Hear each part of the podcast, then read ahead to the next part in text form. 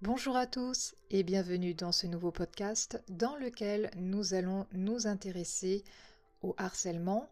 Alors cette fois-ci, je ne, vous parlerai pas du harcèlement scolaire, puisque pour ce thème, vous trouverez un autre podcast qui a été enregistré euh, euh, à cette occasion et qui s'appelle Harcèlement scolaire, les signaux d'alerte. Aujourd'hui, je vais vous parler du harcèlement qui tourne autour de l'obsession de l'autre, des prises de contact euh, indésirables euh, et continuelles qui très rapidement font craindre pour euh, la sécurité personnelle de la personne qui est harcelée. Tourmente émotionnelle, hypervigilance, peur, ce sont autant de ressentis désagréables pour les femmes mais aussi pour les hommes qui en sont victimes. Que se passe-t-il dans la tête du harceleur? Que faut-il faire et ne pas faire en cas de harcèlement? C'est ce que nous allons aborder dans ce podcast.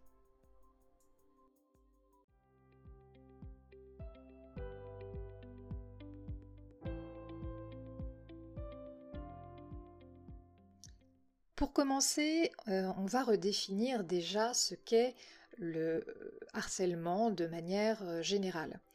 Là, nous parlons de comportements qui peuvent varier, euh, qui peuvent varier tant au niveau de l'intensité du harcèlement que de la détresse émotionnelle pardon, que cela va provoquer chez les personnes qui en sont victimes. Donc le harcèlement, ce sont des, des actes indésirables commis à l'encontre euh, d'une femme ou d'un homme euh, spécifique, et ce sont des actes qui vont se répéter dans le temps. Le, harceleur ne respecte pas le territoire de, de sa cible, c'est un individu qui devient de plus en plus envahissant et qui souhaite occuper intégralement l'esprit de sa victime les prises de contact euh, incessantes du, harceleur euh, euh, ne sont pas ou ne sont plus consenties par l'individu qui est visé.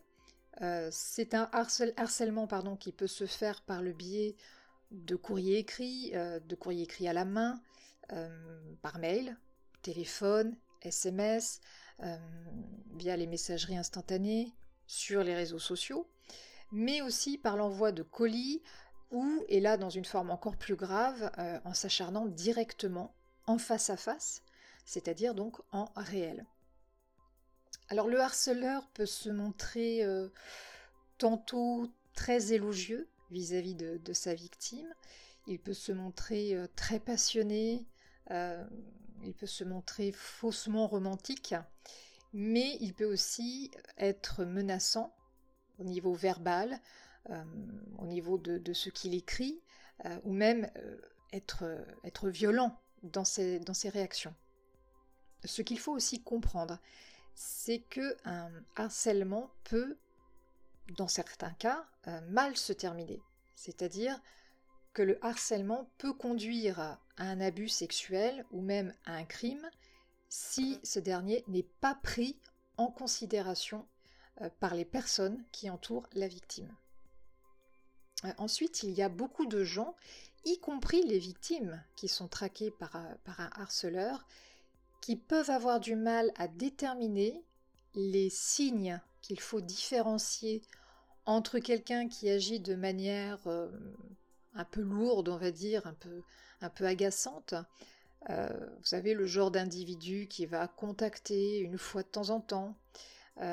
il faut le différencier de l'individu qui écrit, qui appelle ou qui sonne euh, à la porte euh, de la victime plusieurs fois par jour par exemple.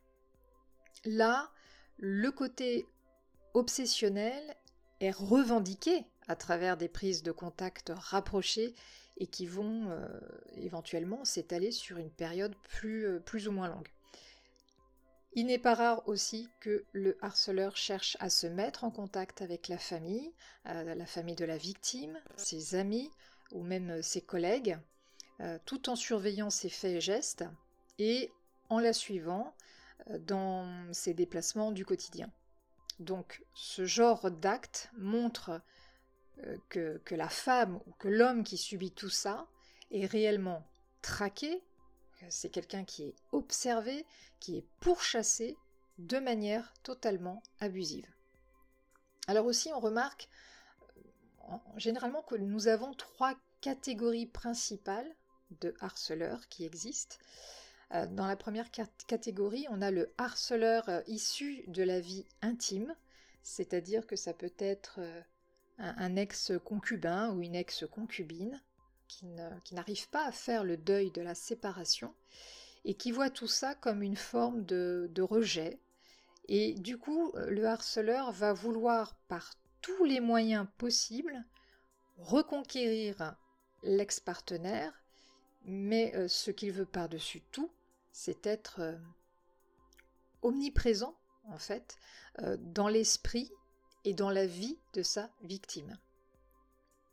Deuxième catégorie, nous avons le harceleur issu des connaissances, donc ça peut être un collègue, quelqu'un qui a été rencontré, que l'on a rencontré lors d'un repas entre amis, par exemple, Bref, c'est une personne que l'on connaît bien ou que l'on connaît un peu et qui va fixer son obsession sur sa victime. Et dernière catégorie, euh, c'est le harceleur inconnu. Donc euh, l'individu en question n'est pas connu de la victime, euh, ou alors ils se sont croisés très furtivement mais n'ont pas créé de lien particulier. ce type de harceleur peut éventuellement, parfois, souffrir euh, d'érotomanie, euh, mais très souvent, très souvent, en revanche, il s'agit d'un prédateur. Euh, maintenant, on va essayer de voir ce qui se passe dans la tête d'un harceleur. Alors évidemment, c'est, c'est toujours un peu délicat de prétendre savoir ce qui se passe concrètement dans la tête de quelqu'un, euh, puisque chacun ressent les choses euh, différemment et, a des vécus très très variés. Euh, mais aujourd'hui, on a tout de même une vision un peu plus claire grâce à des patients qui sont traités d'un point de vue psychologique, voire psychiatrique, et qui, lorsqu'ils le peuvent, expliquent justement pourquoi ils ressentent cet attrait obsessionnel pour une ou même pour plusieurs victimes. Donc à la base, ils disent qu'il y a, souvent un réel problème d'estime de soi, euh, et bien sûr la peur et le, et le refus du rejet de l'autre. Euh, en fait, les harceleurs sont convaincus qu'ils sont ce qu'il y a de mieux pour la victime. Ils sont persuadés de pouvoir subvenir à tous ses besoins. Euh, et, souvent, le, harceleur ne voit pas de problème en lui. Euh, même lorsque la victime lui dit qu'il est fou, que c'est pas normal de réagir comme ça, que ça lui fait du mal, euh, lui, dans, son esprit troublé, il n'a pas de problème. En revanche, il estime que c'est la personne qu'il vise, que c'est la personne qui l'obsède, qui, elle, un problème, et quelque part, il se pose un peu en, une sorte de sauveur pour, euh, pour être à ses côtés. Évidemment, la question qui peut se poser, c'est euh, est-ce que un harceleur est un fou? Alors, suivant les actes commis, évidemment, on peut y voir un, réel dysfonctionnement psychologique euh, qui peut se baser sur un problème mental, comme par exemple la bipolarité ou encore la, schizophrénie, euh, ou aussi j'en parlais tout à l'heure de, l'érotomanie, donc euh, l'érotomanie qui consiste euh, à être obsédé par quelqu'un et d'être totalement convaincu que l'homme ou la femme visée éprouve le même sentiment alors que ce n'est pas le cas. Toutefois, ce qu'il faut garder à l'esprit, c'est que tous les harceleurs ne souffrent pas forcément d'une maladie mentale. Ils peuvent avoir d'autres comorbidités, notamment des dépendances à certaines choses. Euh, et puis, ce qu'il faut savoir, c'est que euh, un harceleur n'a pas toujours qu'une seule victime. Il peut en avoir plusieurs, mais 90% quasiment jamais en même temps. Ça, c'est, on l'a très très peu vu. C'est une victime après l'autre, mais pas, pas en même temps.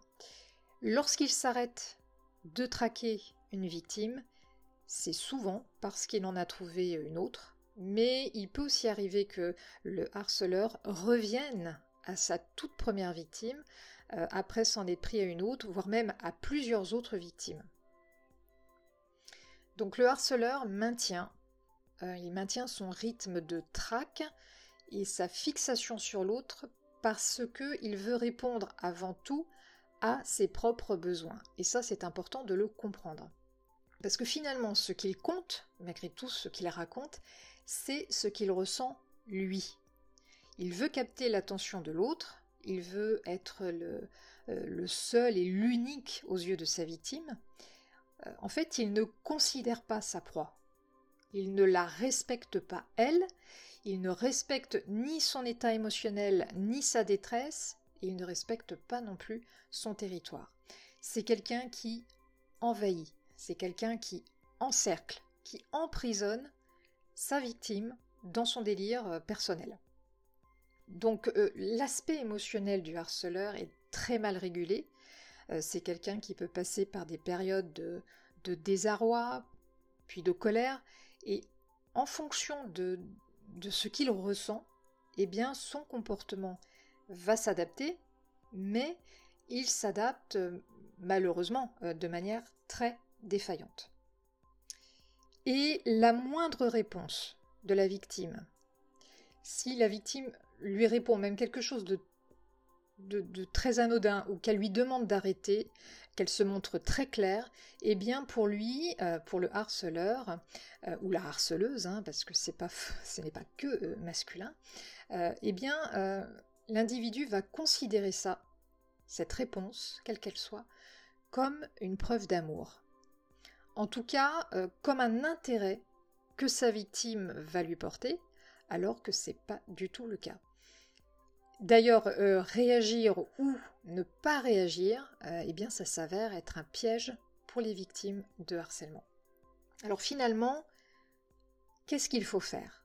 Et qu'est-ce qu'il ne faut pas faire avec une personne qui harcèle? Je dirais que la première chose à faire, euh, si la personne qui subit des contacts indésirables de quelqu'un d'autre euh, et que surtout elle commence à être atteinte par tout ça, c'est-à-dire que la victime est, est atteinte d'un point de vue émotionnel, c'est-à-dire qu'elle est anxieuse par rapport à cette situation.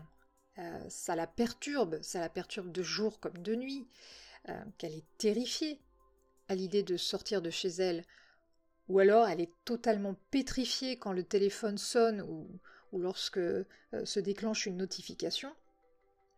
Et eh bien là, on sait que le harcèlement a fait son travail de sape. Il est vraiment impératif que la victime le reconnaisse et commence immédiatement à prendre ses précautions. Alors comment? Déjà, il va falloir euh, tout, absolument tout retrouver au niveau des communications, des colis qui ont été envoyés, ou même tout autre élément qui va euh, démontrer le côté euh, persécutif avec la, répétition des actes. Pourquoi faire tout ça? Eh bien, parce que ça va faire office de preuves. Des preuves qui vont servir en cas de dépôt de plainte. Euh, il peut être aussi utile de tenir une sorte de journal dans lequel va être euh, euh, répertorié tous les appels, les mails, les SMS, les allées et venues du harceleur, que ce soit devant l'habitation de la victime ou sur son lieu de travail. Bref, tout ce qui concerne les, actions commises contre elle, avec euh, les dates, les heures, etc. Si le harceleur a une proximité invasive avec la victime, c'est-à-dire qu'il vient la harceler jusque chez elle, euh, qu'il va la suivre, qu'il va aller partout où elle se trouve, euh, qu'il se montre de, de, plus en plus menaçant et, intrusif, et eh bien là, euh, le, bon sens, je dirais, va préconiser d'appeler la police ou d'aller déposer une plainte. même si je sais que certaines victimes ont, raconté ne pas ne pas s'être toujours senties soutenues, euh, il faut de toute façon commencer par là. Euh, si on le peut, au niveau des précautions, il peut être euh, utile aussi d'installer un système d'alarme, et dans les cas les plus graves, et bien que ce soit effectivement profondément injuste, il arrive dans certains cas que la seule solution, ce soit de, déménager, voire même de quitter la région. Mais le, plus important à garder à l'esprit, c'est de réellement couper toute communication avec le harceleur. Euh, surtout si vous avez préparé votre dossier, vous êtes allé déposer plainte, que ce soit avant ou après, peu importe, il faut tout arrêter. Euh, il faut le bloquer sur les réseaux sociaux, si jamais la victime euh, a eu une, relation, quelle qu'elle soit, avec, avec le harceleur, il faut le bloquer au niveau des messageries, mais il faut également le bloquer sur le téléphone. Parce que, je le répète, la moindre réponse est pour lui un signal qu'il va prendre pour de l'affection, en tout cas de l'intérêt. Et du coup, ça va euh, accentuer son délire, ça va alimenter ce délire, et le risque, c'est qu'il passe à une étape supérieure. Il est donc vraiment impératif pour la victime de se faire, euh, de se faire aider, de se faire accompagner et d'être euh, entouré et encadré. Donc quand je parle d'aide, je parle d'une aide familiale, d'une aide amicale, mais aussi d'une aide psychologique pour l'aider à, traverser, hein, parce que c'est vraiment une épreuve euh, très éprouvante sur le plan émotionnel. Donc la victime devra être soutenue à chaque étape, notamment s'il y a un dépôt de plainte, c'est-à-dire que euh, peut être, euh, ça peut être une bonne chose de l'accompagner et d'être à ses côtés durant ce moment qui est très important. Si elle est suivie par un professionnel, la victime devra demander un papier du psychologue ou du médecin qui la suit, euh, papier sur lequel euh, va être expliqué le traumatisme subi à cause du harcèlement. Et euh, il est absolument indispensable que la victime parle de ce qui lui arrive. Elle doit en parler autour d'elle. surtout, elle ne doit pas vivre ça dans le, dans le secret et dans la solitude. il est important pour la victime de savoir euh, qu'elle ne doit pas ressentir de honte ou de culpabilité, parce que le problème ne vient que d'une seule personne, c'est le harceleur, et la victime ne doit pas porter euh, ce problème-là à la place du harceleur. Je terminerai sur euh, l'écoute attentive qu'il faut avoir vis-à-vis d'une personne qui est victime de harcèlement, que l'on fasse partie de sa famille, qu'on soit, je ne sais pas moi, un ami, un collègue, mais aussi les médecins, les policiers, les gendarmes, les magistrats. Aucun d'entre nous ne doit perdre de, vue que la victime se trouve dans une très grande détresse émotionnelle, mais que surtout elle, elle doit impérativement être protégée. Il ne faut pas oublier que ce genre d'histoire peut très mal se terminer si on ne prête pas une oreille attentive à ce qui est raconter, à ce qui est démontré, mais ça peut aussi mal se terminer si les précautions ne sont pas prises et si l'assistance qui est attendue n'est pas C'est vraiment, j'insiste, un, sujet euh, qui doit être pris au sérieux et nous devons tous intervenir, évidemment chacun euh, à notre niveau, pour aider la victime à se sortir de cette spirale infernale.